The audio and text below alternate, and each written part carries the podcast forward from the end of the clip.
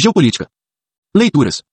Disputas territoriais no Ártico à luz da Convenção das Nações Unidas sobre o Direito do Mar de 1982, José Carlos Marques Júnior e Rafael Diógenes Marques. Atlas da Política Externa Brasileira. Conceito. Geopolítica e geografia política são diferentes. A geografia política lida com processos políticos sendo afetados por condições geográficas. Exemplo 1. Bolsonaro ganhando esmagadoramente no Centro-Oeste, Sudeste e Sul, enquanto perdeu no Nordeste. Exemplo 2. Criação da Sudene, Superintendência do Desenvolvimento do Nordeste, criada em 1959, durante o governo JK. A geopolítica mostra como condições geográficas podem afetar ou condicionar expressões de poder por parte de estados. Exemplo 1. Como os Estados Unidos reagirá às ações chinesas do mar da China. OBS. Hatzel é considerado o pai da geopolítica. A geopolítica clássica dialoga diretamente com o determinismo geográfico. Geopolítica. OBS professor, a geopolítica não é parte da geografia. Ela é a associação da geografia ao exercício de poder. Nome cunhado por Rudolf Gehlen, sueco. Não se trata de autor de envergadura, no fim das contas. Ele entende a geopolítica como a resultante do aproveitamento dos estudos geográficos para fins de definição de políticas por parte do Estado. Me parece mais próximo do que entendemos como geografia política hoje, com uma pitada de geografia quantitativa. Everardo Baqueuser entende a geopolítica como a expressão política a partir de bases e condições geográficas. Hatzel entende o território como condicionante das nações, e, portanto, dá importância capital ao solo para a expressão política. Geopolíticos entendem, como fundamentos de poder, elementos como fronteiras, acesso aos mares, recursos naturais, barreiras naturais, formato de territórios, posição geográfica, etc. Teorias geopolíticas clássicas. Hatzel e o Lebensraum, 1897. Contexto. Após a unificação alemã, Hatzel chega à conclusão que o território do recém-formado país não detinha os recursos naturais necessários para seu pleno desenvolvimento enquanto potência. Teoria. Entende que a Alemanha buscaria, às expensas de seus vizinhos, conquistar um espaço mínimo que lhe permitisse explorar suas potencialidades. Trata-se do Lebensraum. Para a prova, podemos citar Hatzel quando quisermos dar a ideia de territorialidade do ponto de vista nacional, de seus recursos naturais, e também de fricções para com vizinhos que dispõem de outros recursos. Almirante Alfred Mann e o Poder Marítimo, teoria de 1890. Contexto. Consolidação do território norte-americano. Longe das disputas de poder, Europa. Bioceânico, Pacífico e Atlântico. Duas fronteiras pacíficas, México e Canadá. Fragilidades, Pacífico, daí a importância do Havaí, e Caribe, importância do Canal do Panamá, Porto Rico e Guantánamo. Teoria. Entendi a Terra como sendo quase sempre um obstáculo, e o mar como sendo quase sempre uma planície. Fortalecimento das fragilidades internas, Pacífico e Caribe. Aliança com a Grã-Bretanha para hegemonizarem o Atlântico, Norte. Atuação externa para proteção e enriquecimento possibilitada por uma poderosa marinha de guerra associada a uma poderosa marinha mercante. Update. Tal pressuposto permite entender as ações chinesas no mar da China, assim como seu interesse vital em Taiwan. Alford Mackinder e a tese do poder terrestre, ou da Atlan, ou do pivô geográfico da história, 1904-1919. Em 1904, Mackinder faz palestra na Real Sociedade Geográfica e chama atenção para o pivô geográfico da história. Ele acredita que, pela Europa Oriental concentrar muitos recursos naturais, será a mais extensa região de planícies de todo o planeta, além de ser estrategicamente bem protegida, com rios que desaguam no Mar Ártico, à época completamente congelado, e hoje constituindo uma oportunidade para a Rússia explorar o Ártico, mas também uma vulnerabilidade, e com os Himalaias ao sul, ela seria uma área pivô, geopoliticamente falando. Quem controla a Europa Oriental domina o Yatlan, quem controla o Yatlan domina a Old Island, quem controla a Old Island domina o mundo. Em 1919, após a Primeira Guerra Mundial, Mackinder atualiza sua tese, levando em conta novas tecnologias, como a aviação. Quem dominar aquela área dominaria o que ele chama de Atlan, o coração mundial. Seu último artigo sobre o assunto data de 1943, em que crava o Yartlan como uma ampla região da Eurásia, altamente coincidente com as fronteiras geopolíticas russas. OBS. O professor chama atenção para o papel da tecnologia nas diferentes teorias geopolíticas. A construção da Transiberiana, por exemplo, faz com que Mackinder, inglês, durante o auge do Império Britânico, com poder marítimo inconteste, se concentre no poder terrestre. A ferrovia ligando Moscou à Rússia Oriental fazia com que a Rússia pudesse fazer uso dos diferentes recursos naturais de seu território. OBS 2. A mudança tecnológica faz com que a relação entre deslocamento e espaço mude, fazendo com que toda a dinâmica geopolítica mude também. Atenção! Hoje em dia, mais do que fazer referência a um território em específico, o termo Airtlan diz respeito a um território estratégico, que possui abundantes recursos naturais e acidentes naturais que contribuam para sua defesa. OBS, pensando a geopolítica brasileira, podemos interpretar a Airtlan como a região amazônica, por exemplo, uma área rica em recursos, mas de difícil ocupação e fragilidades inerentes. OBS 2. A Marinha Brasileira fala em Amazônia Azul para falar sobre a extensa fronteira litorânea brasileira. Pode-se entender essa questão geopoliticamente a partir da teoria da prevalência dos mares, de Mar. 1930. General Karl Schofer e as quatro pan-regiões. Contexto. Alemanha se reconfigurando após a Primeira Guerra Mundial, sem os recursos naturais necessários para seu desenvolvimento. Lebensa 1. Estados Unidos e Japão como potências emergentes, ao chofer havia sido adido militar em Tóquio. Teoria. Haveria quatro pan-regiões, Pan-América, Pan-Ásia, China, Coreia, Sudeste Asiático e Oceania, Pan-Rússia, Rússia, Irã e Índia como zona tampão, e Euráfrica, Europa, África e Oriente Médio. Cada uma dessas pan-regiões contaria com uma potência hegemônica e vastos territórios de onde obter recursos para se desenvolver, de modo que não necessitaria exercer influência sobre a pan-região de outra potência. Ao chofer entendia que os Estados Unidos tinham predomínio sobre a Panamérica. Defendia que a Alemanha se aliasse ao Japão. Ambos países tinham território com recursos insuficientes para seu desenvolvimento. A Índia deveria cair sob a órbita russa, de modo aos russos terem acesso ao Oceano Índico. A Alemanha deveria se aliar à União Soviética. Dever-se-ia fragmentar o Império Britânico de modo a permitir tanto a Rússia quanto a Alemanha exercerem completa influência sobre suas pan-regiões. OBS professor, Alchofer provavelmente foi influenciado pelas ideias de Mackinder, uma vez que entendia a predominância russa sobre a Yatlã, e, em vez de entrar em conflito, propõe um acordo, juntamente com o Japão, para subjugar a Alemanha. OBS, a produção intelectual de Alchofer foi utilizada em sua defesa durante o Tribunal de Nuremberg. Sua noção de aliança duradoura com a União Soviética vai contra o Mein Kampf e o consequente ataque alemão. Spickman e o Himmler, The Geography of the Peace, 1944. Spickman foi um geógrafo holandês radicado nos Estados Unidos. Morreu antes de ver a política de contenção americana frente à União Soviética. Tanto a OTAN quanto a SEATO, Organização do Tratado do Sudeste Asiático, dissolvida em 1977, e assento, Organização do Tratado Central, dissolvida com a Revolução Iraniana, 1978, seguiam a lógica do Himmler. Para Spickman, apesar de o Ertlan ser de fato dotado de grandes recursos naturais e ser protegido por seus acidentes terrestres e mares congelados, o Himmler seria mais importante. Trata-se de uma região intermediária entre o Ertlan e os mares marginais.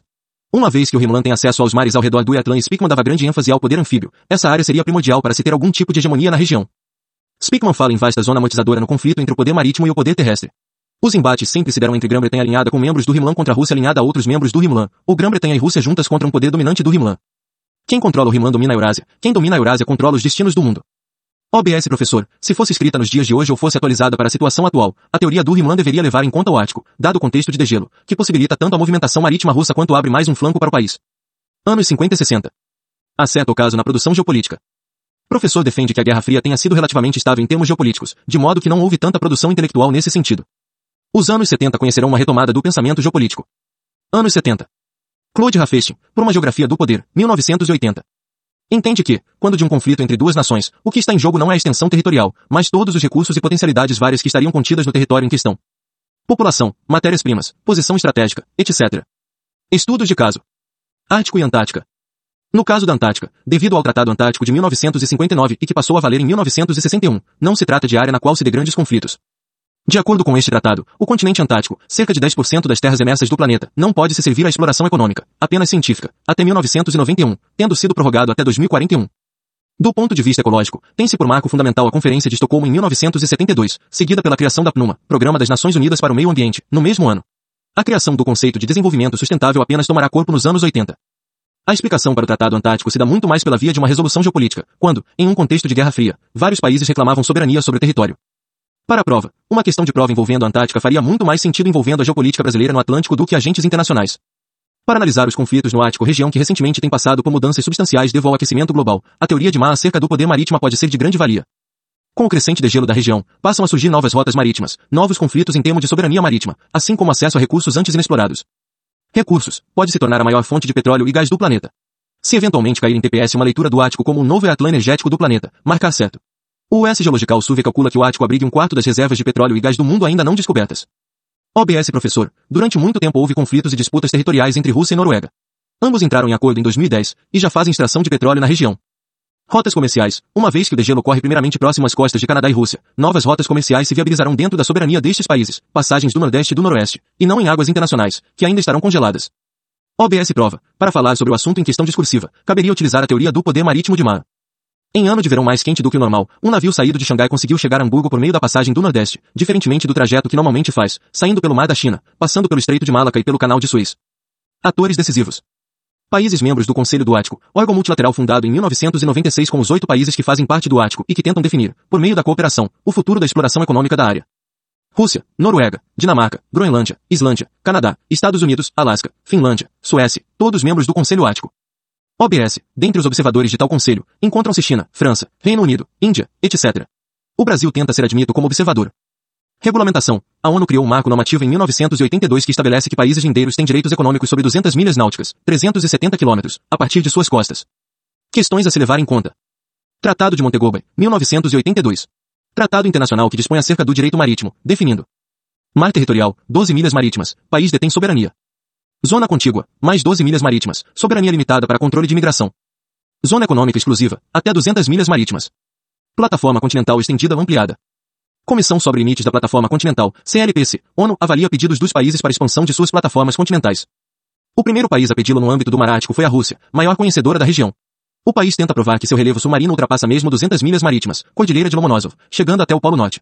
Dinamarca e Noruega também pedem extensão. OBS professor, possivelmente, de acordo com a teoria das placas tectônicas, haja ligação física do território russo com o ponto em que se situa o Polo Norte. Deve haver, também, ligação com a Groenlândia e o Canadá. Geopolítica brasileira. OBS professor, o Brasil surge primeiro como território, e depois como nação, algo muito diferente dos Estados Unidos ou da Alemanha, estes também diferentes entre si. A isto equivale dizer que houve muitas ações geopolíticas na história do Brasil, o que não é contraditório com dizer que os maiores pensamentos geopolíticos brasileiros foram militares dos anos 50 a 80. Ações geopolíticas na história do Brasil. Tentativa frustrada de controle da foz do Rio da Prata, Cisplatina. Tentativa bem-sucedida do controle da foz do Rio Amazonas, Amapá. Vargas e a criação do território federal, além do movimento Marcha para o Oeste. JK e a interiorização da capital. Período militar. OBS. A produção do conhecimento geopolítico brasileiro foi feita majoritariamente por militares, em especial Golbery do Couto e Silva e o general Meira Matos. Implementação das ideias de Golbery do Couto e Silva. Ações governamentais que possibilitam a moderna agricultura no Centro-Oeste. 1966. Criação do Sistema de Crédito Rural. 1973. Criação da Embrapa. 1974. Prodecer. Programa de Cooperação Nipo-Brasileira para Desenvolvimento dos Cerrados. Ações governamentais para a Amazônia. 1967. Zona Franca de Manaus. 1966, Sudã, Superintendência do Desenvolvimento da Amazônia. De 1969 a 1974, Transamazônica. 1970, criação do INCRA, Instituto Nacional de Colonização e Reforma Agrária. Ideias basilares do pensamento geopolítico brasileiro. Integração do território nacional. Durante a Segunda Guerra Mundial, por exemplo, não havia estrada ligando o atual Nordeste ao atual Sudeste. Uma vez que submarinos alemães estavam afundando navios mercantes do litoral do Nordeste brasileiro, construiu-se rodovia ligando Rio e Bahia. Transamazônica. 1950, quando ainda não havia estradas conectando as diferentes regiões do país, Golbery pensava o Brasil em penínsulas, Coariária, SP e Rio de Janeiro, Península do Nordeste, Península do Centro-Oeste, ainda pouco habitada, Península do Sul e Ilha Amazônica. Dever-se-ia conectar as penínsulas e promover migrações em massa para a Amazônia. Defesa da integridade do território nacional. Estreito relacionamento com os demais estados do continente, via diplomática, principalmente dos situados no Cone Sul. Paraguai, Itaipu e BR, 277. BR 277 foi inaugurado em 1969 e integrou as negociações para Itaipu, uma vez que serve como escoamento para a produção paraguaia, Porto de Paranaguá. FHS inaugura gasoduto Brasil-Bolívia. Ampliação do prestígio no âmbito continental.